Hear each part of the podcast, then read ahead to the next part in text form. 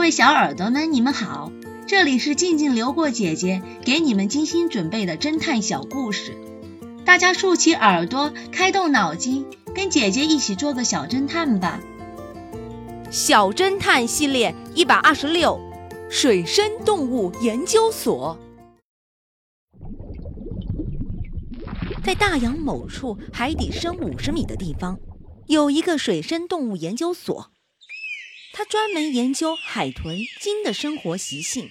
那里的水压相当于五个大气压。研究所里有主任 Jack 和三个助手，他们分别是 John、Mike 和 Kevin。一天吃过午饭，三个助手穿上了潜水衣，分头到海洋中去工作。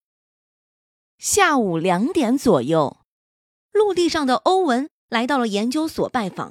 他一进门，惊恐地看见杰满身血迹地躺在地上，已经死去多时。X 神探和警察局长到现场调查，他们发现 Jack 是被人枪杀的，作案时间应该在下午一点左右。据分析，凶手就是这三个助手其中一人。可是，三个助手都说自己在十二点五十分左右就离开了研究所。John 说道：“我离开后，大约游了十五分钟，来到了一艘沉船附近，观察到一群海豚。”Mike 说道：“我同往常一样，到离这里十分钟左右路程的海底火山那里去了。我回来时在一点左右，我看见 John 在沉船旁边。” Kevin 说道：“我离开研究所后，就游上了陆地，到地面时间大约是十二点五十五分。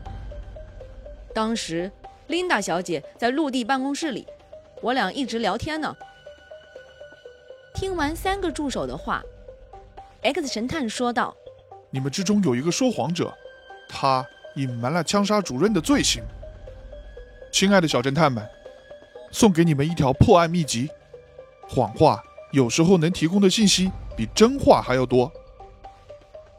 小侦探们，你能推理出谁是说谎者吗？为什么呢？阿弗拉小姐的聚会，这个故事的真相是：X 神探怀疑的对象是阿弗拉小姐。阿弗拉小姐声称自己谁也没有看见，又怎么会在枪响之前突然尖叫呢？